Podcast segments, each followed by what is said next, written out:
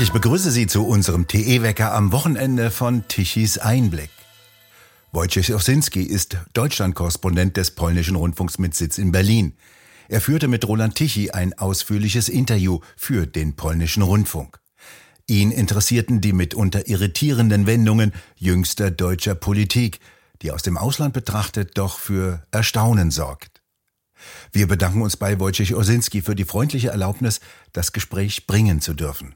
Unser Gast ist heute Roland Tichy, Wirtschaftsjournalist, ehemals Chefredakteur der Wirtschaftswoche, Publizist des Handelsblatts, auch jahrelanger Vorsitzender der Ludwig-Erhard-Stiftung und heute wiederum Autor und Herausgeber des Monatsmagazins Tichys Einblick. Guten Tag. Guten Tag, hallo. Herr Tichy, trotz des sommerlichen Wetters wirft der Ukraine-Krieg weiterhin seinen Schatten auf Europa. Die deutsche Bundesregierung sieht sich dem Vorwurf ausgesetzt, dass sie zu zögerlich sei hinsichtlich der Waffenlieferungen an die Ukraine aber auch zu zögerlich gegenüber den östlichen NATO-Bündnispartnern, was zum Beispiel den sogenannten Ringtausch anbelangt. Wir erinnern daran, dass Polen bereits in den ersten Wochen nach Kriegsbeginn mehr als 240 Panzer T-72 sowjetischer Bauart an die Ukraine geliefert hat. Deutschland hatte sich damals verpflichtet, diese Lücken zu füllen, indem es Polen, Slowenien, aber auch anderen Staaten mit modernen Waffen versorgen wollte. Nun sagen ranghohe polnische Politiker, dass sich zumindest in diesem diesem Zusammenhang bisher nicht sonderlich viel ereignet hat. Und sogar hierzulande in der Bundesrepublik scheint angekommen zu sein, dass dieser Ringtausch nur schleppend vorankäme. Der CDU-Politiker Roderich Kiesewetter meinte, es sei peinlich, der Regierung in Warschau äh, ein sich über zwei Jahre erstreckendes Angebot zu machen, wobei auch die Anzahl der versprochenen Leopardpanzer viel zu gering sei. Steckt hinter dieser passiven Haltung der aktuell regierenden SPD irgendein tieferer Sinn Sinn, der, der sich uns nicht erschließt und irgendwann zur Entfaltung kommt? Es gibt eine peinliche Antwort und es gibt eine schreckliche Antwort. Fangen wir mit der peinlichen Antwort an.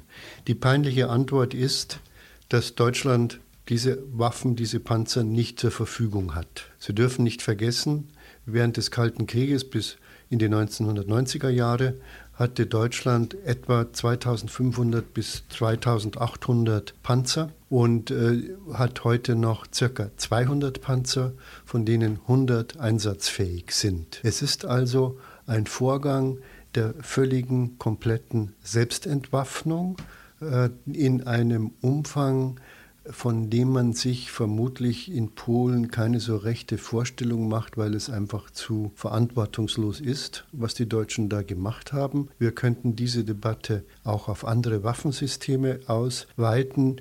Wir könnten über Hubschrauber reden, dann wären die Zahlen ähnlich und die Verfügbarkeit der funktionsfähigen Hubschrauber ähnlich niedrig. Wir könnten über Schiffe reden, wir könnten über Flugabwehrwaffen reden. Wir haben die Situation, dass Deutschland nicht verteidigungsfähig ist. Und zwar in einem entsetzlichen Ausmaß. Das ist die peinliche Antwort. Peinlich deswegen, weil man ehrlich sagen muss, das kann man ja auch wieder ändern, wenn auch nicht über Nacht. Immerhin gibt es ja hier eine Industrie, immerhin gibt es hier Fabriken. Äh, man müsste es nur wollen und in Gang setzen und dann könnte auch Deutschland wieder eine vernünftige Rolle spielen. Die wirklich schreckliche Antwort allerdings ist, dass die SPD genau dieses nicht will. Und deswegen ist die Antwort schrecklich, weil es ein Blick auf die politische Verfassung eines Landes wirft, auf eine politische Verfassung, die deren Peinlichkeit nur die Folge ist. Wir hören eigentlich unaufhörlich von Herrn Scholz, man sei in enger Abstimmung mit den Bündnispartnern und in konstruktiven Gesprächen und doch werden offenbar bestimmte Zusagen nicht eingehalten. Will oder kann Deutschland seinen östlichen Nachbarstaaten nicht helfen? Weil man nicht will. Und warum will man nicht? Weil es eine ganz seltsame Einstellung zu Russland gibt. Jetzt muss man sagen, ähm, das ist die entscheidende Frage, die, glaube ich, Deutschland massiv von der polnischen Öffentlichkeit unterscheidet. Was ist denn eigentlich Russland? Ähm, es gibt ein romantisches Russland, es gibt ein zaristisches Russland, es gibt ein sowjetisches Russland, es gibt ein Putin-Russland. Und von welchem Russland in unseren Köpfen sprechen wir? Und hier beginnt eine schreckliche Geschichte. Es ist die Liebe zur Sowjetunion in der deutschen Linken. Die deutsche Linke hat immer die Sowjetunion verehrt, sie hat immer Stalin verehrt, sie hat immer die Verbrechen ähm, der sowjetischen Machthaber relativiert und verkleinert, weil sie der Meinung war, dass die Sowjetunion auf der richtigen Seite der Geschichte stünde. Das ist vielleicht der entscheidende Unterschied zwischen deutschem und polnischem Bewusstsein. Die Polen haben die Wirklichkeit des Sozialismus so hautnah erfahren, dass sie davon, glaube ich, für alle Zeiten geheilt sind. Ich habe während meiner Studentenzeit vor ähm, der, äh, vor dem Fall der Berliner Mauer und äh, der Trennung Europas deutsche Studenten, glühende Sozialisten erlebt, die nach Krakau oder Warschau zum Studieren gegangen sind, um die Vorzüge des Sozialismus hautnah zu erleben und von ihren polnischen Kommilitonen einfach ausgelacht wurden. Es ist dieser Traum, dass irgendwie die Sowjetunion, wenn Stalin es nur richtig gewusst hätte, doch eben ein Menschenparadies geworden wäre. Und diesem Traum Sozialismus Sozialisten hängen die deutschen Sozialisten an wie Kinder, die noch an den Weihnachtsmann glauben. Ich will ja hier nicht über die, ähm, über die Verbrechen der Sowjetunion sprechen, das wäre ein anderes Thema, aber deswegen relativieren wir sie. Wir stellen die unzweifelhaften, gewaltigen Verbrechen der Deutschen ins Schaufenster, um die Verbrechen äh, des Stalinismus nicht wahrnehmen zu müssen. Wir stellen die Toten in den Vordergrund, die ohne Zweifel und äh, schuldhaft von deutschen, deutschen Institutionen, Wehrmacht, Staat ähm, ermordet wurden, in den Vordergrund, um die sowjetischen Verbrechen nicht sehen zu müssen. Und in dieser Tradition bewegt sich die Bundesregierung und sie hat einen Koalitionspartner, das sind die Grünen, die zutiefst pazifistisch waren, die noch im Wahlkampf im September 2021 jede Aufrüstung oder Herstellung einer Verteidigungsfähigkeit der Bundeswehr und Deutschlands abgelehnt haben, die gegen die NATO agiert haben, die gegen jede äh, militärische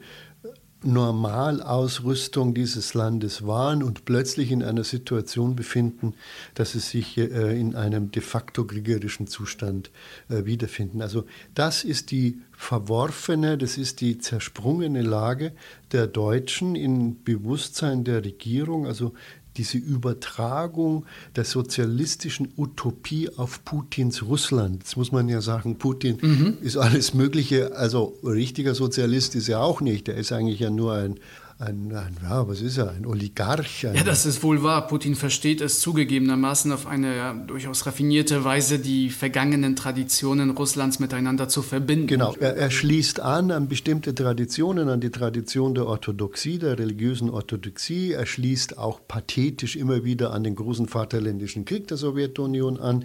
Also er bedient sich äh, aus der Geschichte wie aus einem Lampenladen und holt sich die, was äh, ihm gerade den Weg leuchten zu scheint. Äh, aber ein richtiger Sozialist ist er natürlich nicht. Insofern ist auch diese, die, dieses Hirngespinst, das in deutschen sozialistischen Herzen herumspuckt, äh, Unsinn. Aber es ist so und es entfaltet seine Wirklichkeit. Wir, wir, wir leben ja mehr nach Träumen in Deutschland als nach Realitäten. Sie haben von den sozialistischen Phantasmen gesprochen, die von einigen deutschen Politikern im linken Spektrum ganz offen ausgelebt werden. Aber Sie haben ja auch selbst zutreffend angedeutet, dass Putin im Grunde genommen kein richtiger Sozialist sei. Er scheint ja auch einige deutsche Konservative zu begeistern. Einige AfD-Abgeordnete fordern, man solle sämtliche Sanktionen gegenüber Russland stoppen und zur politischen Tagesordnung übergehen, handelt es sich hier in der Tat um rein wirtschaftliche und energiepolitische Sorgen oder doch um etwas mehr? Es gibt auch einen, und das verstehe ich zutiefst, deutschen Pazifismus, der sich insbesondere auch auf Russland bezieht. Denn unsere Väter und Großväter haben in Russland äh, ungeheure Verbrechen begangen, aber es wurden natürlich auch an ihnen ungeheure Verbrechen verübt.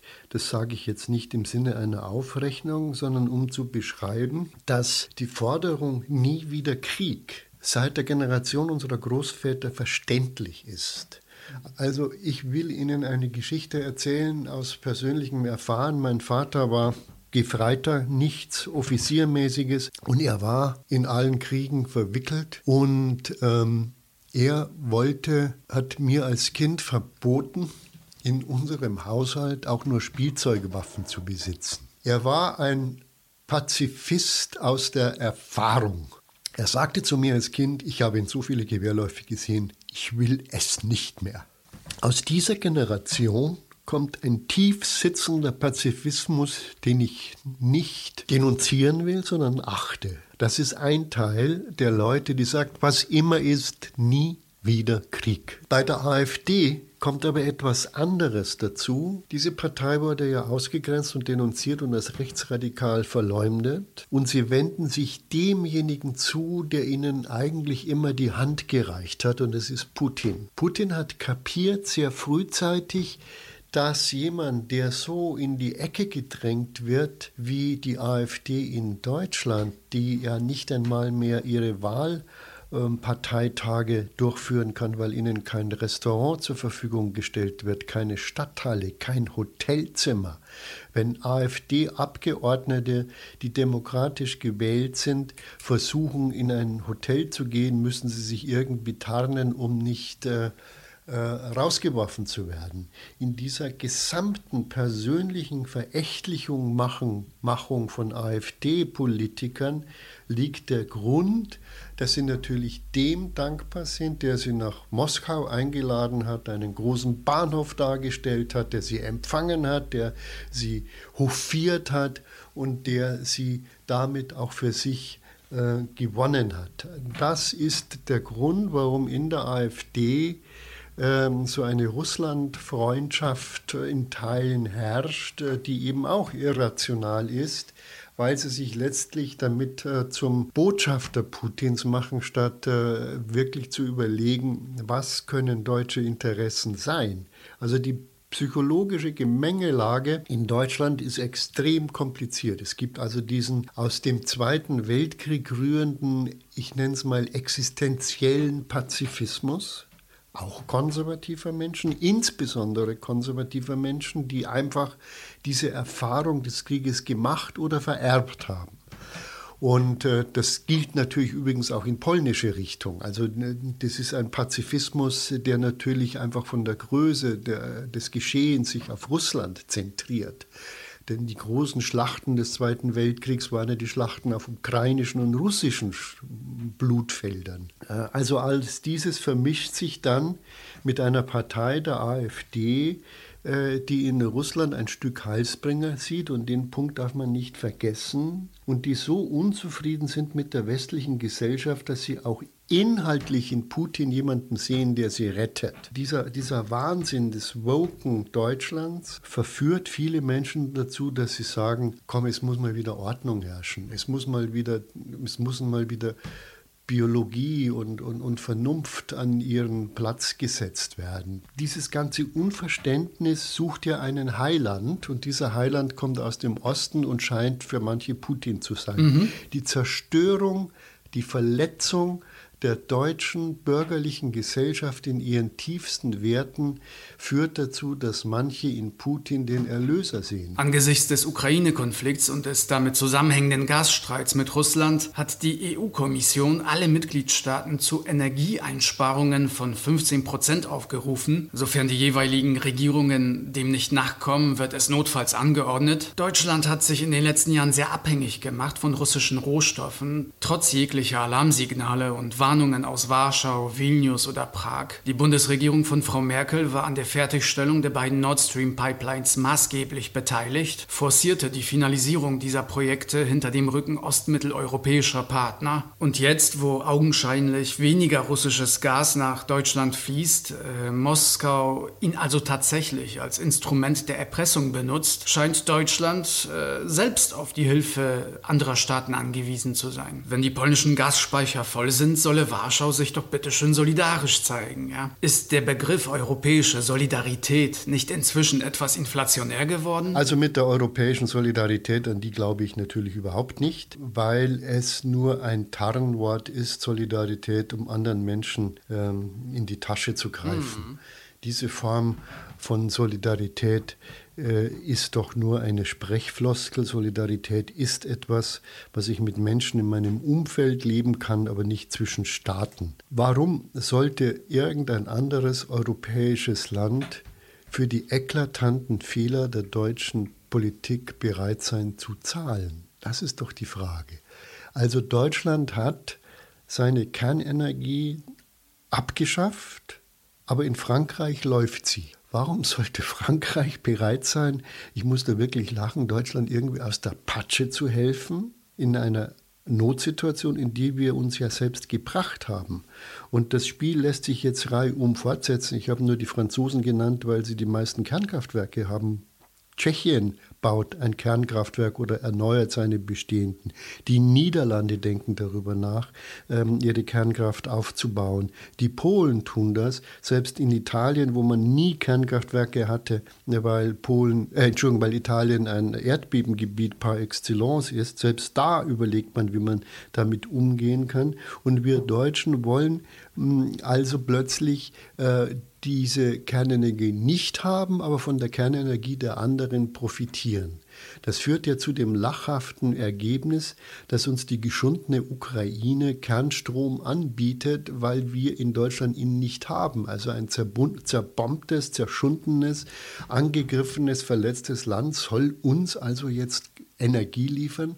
Das ist doch eine ein, eine Vorstellung, die einen vor Wut geradezu die Decke hochgehen lässt, äh, mit welcher Art und Weise wir jetzt die Folgen unseres eigenen Tuns abfedern wollen. Solidarität kann ich äh, mir gut vorstellen, wenn ein Land äh, in eine Unglückssituation gekommen ist. Also Solidarität mit der Ukraine bin ich sofort dabei. Aber Solidarität mit den Deutschen, die sich selbst ins Knie schießen und weil es noch nicht reicht, anschließend in den Bauch. Da habe ich so meine Bedenken, ob das ein günstiges Konzept ist, das wir unseren europäischen Nachbarn verkaufen können. Bleiben wir mal bei der Energiepolitik. Die in Deutschland mitregierende Partei Bündnis 90 Die Grünen erwägt eine zeitweilige Rückkehr zu Kohlekraftwerken, sträubt sich aber gegen die der Meinung vieler Experten nach weitaus ökologischere Atomenergie bzw. gegen die Verlängerung der letzten drei in Deutschland verbliebenen Kernkraftwerke. Sie gehören zu jenen wenigen Personen des deutschen öffentlichen Lebens, die sich für eine Verlängerung der AKW-Laufzeiten ausgesprochen haben. Was die Klima- und Energiepolitik der Grünen anbelangt, sprechen einige von Heuchelei, andere wiederum von gewöhnlicher Inkompetenz. Sie aber behaupten sogar, dies sei schlichtweg Sabotage und politisches Verbrechen. Ist das nicht etwas übertrieben? Kann man wirklich so weit gehen? Ja, so weit kann man gehen.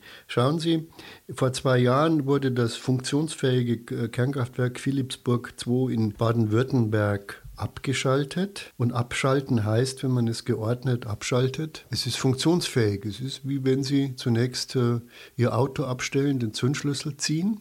Äh, dann können Sie vielleicht mit etwas mehr Mühe als bei einem Auto so ein Kraftwerk auch wieder in Gang setzen. Und was hat der dortige Ministerpräsident Kretschmann veranlasst? Er hat veranlasst, dass man die harmlosen Kühltürme sprengt. Die Kühltürme haben mit Radioaktivität überhaupt nichts zu tun. Sie stehen in der Landschaft rum, sind ein Haufen Beton. Man hat sie aber gesprengt, weil man sie braucht zum Betrieb. Ich nenne es Sabotage, wenn man Maschinen, die funktionsfähig sind, im Prinzip zerstört. Sie haben nicht nur das Auto abgestellt, sondern sie haben seine Reifen mit Messerstichen durchlöchert. Das ist dann schwierig, da braucht man nämlich neue Reifen und wenn man keine hat, kann das Auto nicht fahren. Das nenne ich Sabotage und wir müssen es auch einmal in Deutschland so aussprechen, denn die Energiewende, die ja ein Konzept ist, war von vornherein hirnrissig. Es war dumm. Jeder weiß, dass man zwar ohne Kernkraft auskommt, aber dann braucht man Kohle. Und wenn man Kohle äh, aber auch noch abschafft, wie wir es hier in Deutschland begonnen haben und die Kohlekraftwerke zu, beginnt zu zerstören, dann ist es eine Dummheit, die benannt wurde, und zwar nicht von vielen, sondern von wenigen, die deswegen, so wie ich auch, natürlich aus dem gesellschaftlichen, öffentlichen Leben weit, weitgehend verdrängt wurden und zum Verstummen gebracht werden sollten, wogegen ich mich, ja, wie Sie merken, wehre. Mit anderen Worten, mhm.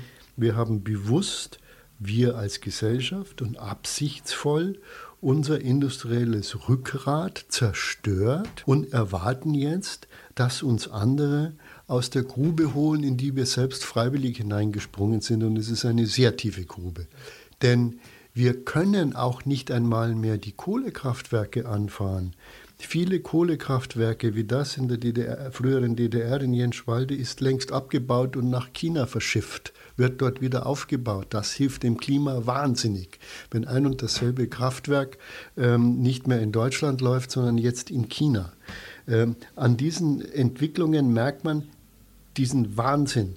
Es geht nicht nur darum, dass wir diese Kohlekraftwerke zerstört haben, noch nicht alle, sondern zu einer industriellen Infrastruktur gehören auch Transportwege. Es gibt keine Schiffe mehr, die die Kohle transportieren und es gibt nur mit Mühe und Not äh, Länder, äh, die uns Kohle noch verkaufen. Auch äh, ein polnisches Bergwerk, wo es noch Kohle gibt, ist nicht einfach in der Lage, von heute auf morgen seine, seinen, seine Produktion zu erhöhen. Das geht nicht. Das sind komplizierte Prozesse. Da braucht man Arbeitskräfte, da braucht man Stollen, da braucht man Transportwege. Wir haben eine infantile Regierung, für die, die das komplizierteste Gerät, das sie zu bedienen in der Lage sind, ein Wasserkocher ist. Einen Wasserkocher kann man anschalten und kann man ausschalten. Ein Kohlekraftwerk kann man nicht anschalten und einfach ausschalten äh, und dann geht es wieder und ein Atom Atomkraftwerk auch nicht. Wir haben komplizierte Prozesse der Wirtschaft, für die Deutschland wahrscheinlich 100 Jahre berühmt war, dass es diese komplexen Prozesse am besten beherrscht moderne Industrie ist nicht ein Automobilwerk, sondern eine moderne Industrie ist das Zusammenspiel von unglaublich vielen Vorkenntnissen, Vorprodukten, Abhängigkeiten, äh, von Prozessen. Das haben wir in Deutschland viele Jahrzehnte perfektioniert und seit der Regierung Merkel mhm. innerhalb von 16 Jahren zerstört. Brüssel und das politische Berlin sind weit weg. Wir sind hier in Frankfurt am Main in ihrer Redaktion mitten in der Altstadt und dennoch, wenn wir einen Blick hier über den Fluss Richtung Ost entwerfen, äh, wo einst der polnische Autor Leopold Tirmand flanierte, sehen wir schon das riesige Gebäudekomplex der Europäischen Zentralbank, die ebenfalls für ihre, wenn man so will, kreativen Ideen bekannt ist. EZB-Chefin Christine Lagarde hat den Leitzins kürzlich um 0,5 Prozent angehoben, um die grassierende Inflation zu bekämpfen. Es ist natürlich eine schwierige Situation, weil die Währungshüter einerseits gegen die Teuerung vorgehen müssen, aber andererseits kann die Anhebung des Leitzinses und das Ende der lockeren Geldpolitik zur Belastungsprobe für wirtschaftsschwächere Länder wie Italien werden, das jetzt noch zu allem Übel mitten in einer Regierungskrise steckt. Sind diese Kriseninstrumente wirksam und welche stehen der Europäischen Zentralbank noch zur Verfügung? Oder anders gefragt, kann man diese galoppierende Inflation irgendwie noch stoppen? Das wird sehr schwer, denn äh, Inflation zu bekämpfen ist ein wahnsinnig bitterer Prozess. Die Inflation zu bekämpfen bedeutet, dass man die Wirtschaft ein Stück weit abwürgt. Alles andere ist beschönigend. Man kann gute Argumente dafür finden, dass dieses Abwürgen notwendig sei und mittelfristig große Erfolge zeitigen wird. Das ist richtig. Aber trotzdem bleibt, dass die Erhöhung der Zinsen und die Verknappung des Geldes zunächst katastrophale Auswirkungen hat. Wir haben in Deutschland ja in den 80ern über 5, 6 Millionen Arbeitslose gehabt, auch deswegen, weil man damals die Inflation bekämpft hat und die Arbeitslosigkeit in Kauf genommen hat. Die Erfolge dieser Politik sind dann erst in den 90ern klar geworden, nämlich die Arbeitslosigkeit ist zurückgegangen, die Wirtschaft ist ordentlich gelaufen, der Wohlstand ist gewachsen. Jetzt stehen wir plötzlich vor der Situation, dass wir europaweit diese Politik der Inflationsbekämpfung bräuchten und sich diese Zeit der Inflationsbekämpfung mit einer Zeit trifft, in der es Europa sowieso schlecht geht. Da hat der Krieg eine, spielt damit, ähm, globale Verwerfungen spielen damit. All das führt dazu, dass ähm, wir hier in eine Situation kommen, in der Italien als großes Land, aber auch Portugal, Griechenland erhebliche Probleme haben wird, seine Staatsschulden zu finanzieren, wenn die Zinsen steigen. Denn die größten Schuldner sind immer die Staaten. Auch in Deutschland haben wir jetzt erlebt, dass dieser geringfügige Anstieg schlagartig die Zinslasten um ca. 30 Milliarden erhöht hat, was ein Drittel dessen ist, was wir eigentlich äh, für die Aufrüstung der Bundeswehr ausgeben wollen.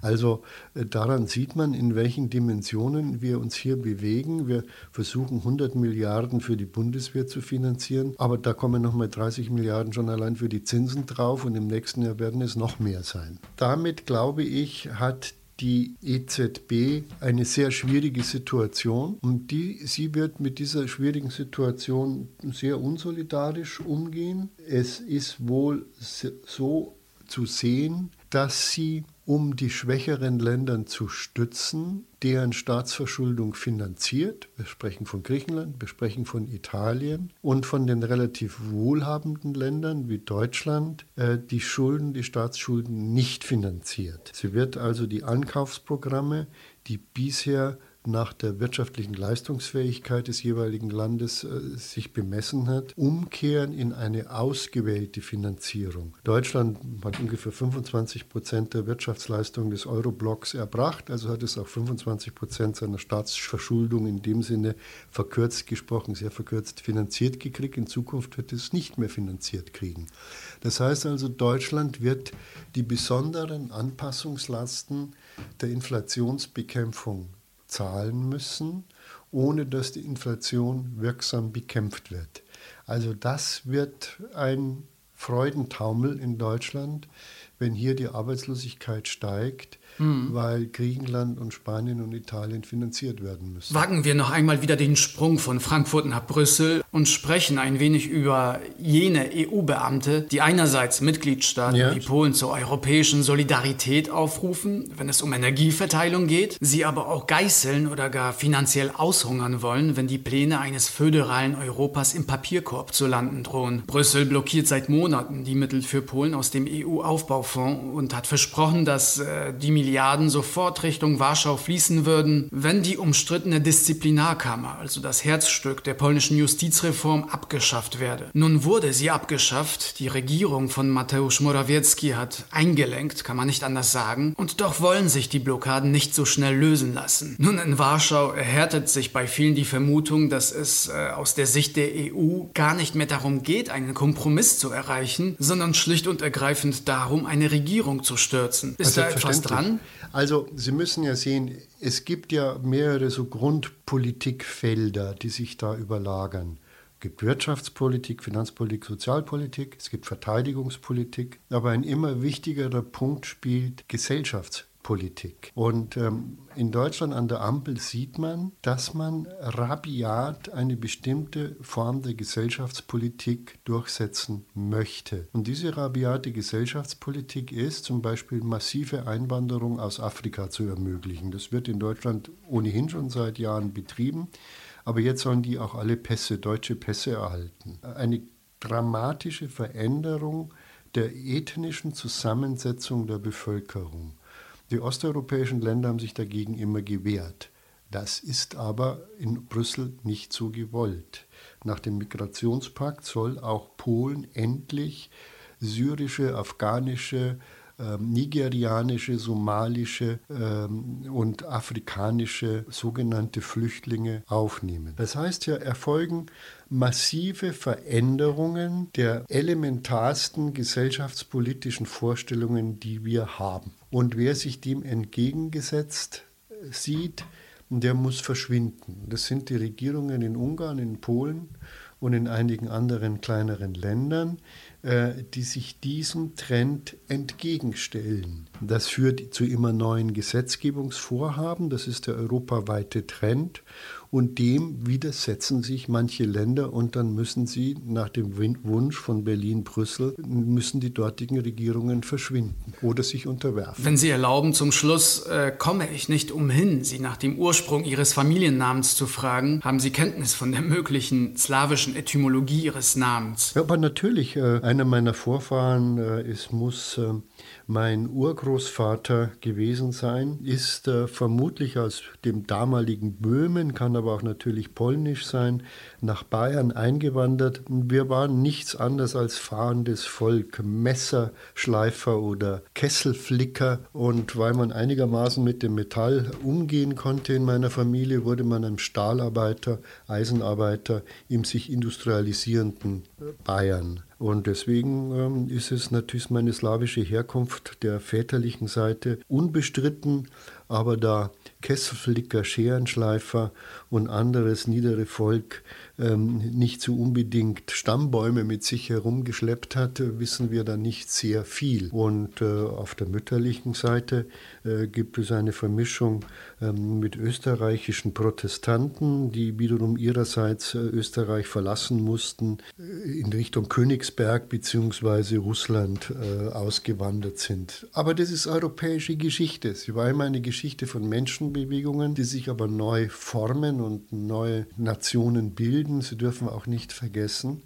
dass die Geschichte Deutschlands eine ganz seltsame ist. Es war in den Jahren vor dem Ersten Weltkrieg das größte Auswanderungsland der Welt. Es hat seine Söhne und Töchter nach Amerika, Australien, Kanada, Südamerika abgegeben, aber es war das zweitgrößte Einwanderungsland der Welt nach den USA, in dem es die Menschen aus Galizien, aus Ukraine, aus Russland, aus Osteuropa angezogen hat. Das heißt, wir haben hier immer einen Austausch der Bevölkerungen äh, gehabt und äh, sind damit ja auch nicht äh, so schlecht äh, zurande gekommen.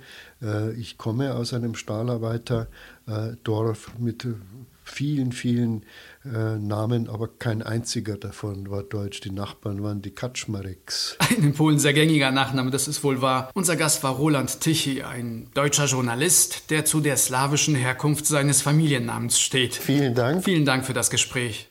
Und bei Ihnen bedanken wir uns fürs Zuhören. Schön wäre es, wenn Sie uns weiterempfehlen. Weitere aktuelle Nachrichten lesen Sie regelmäßig auf der Webseite tichiseinblick.de.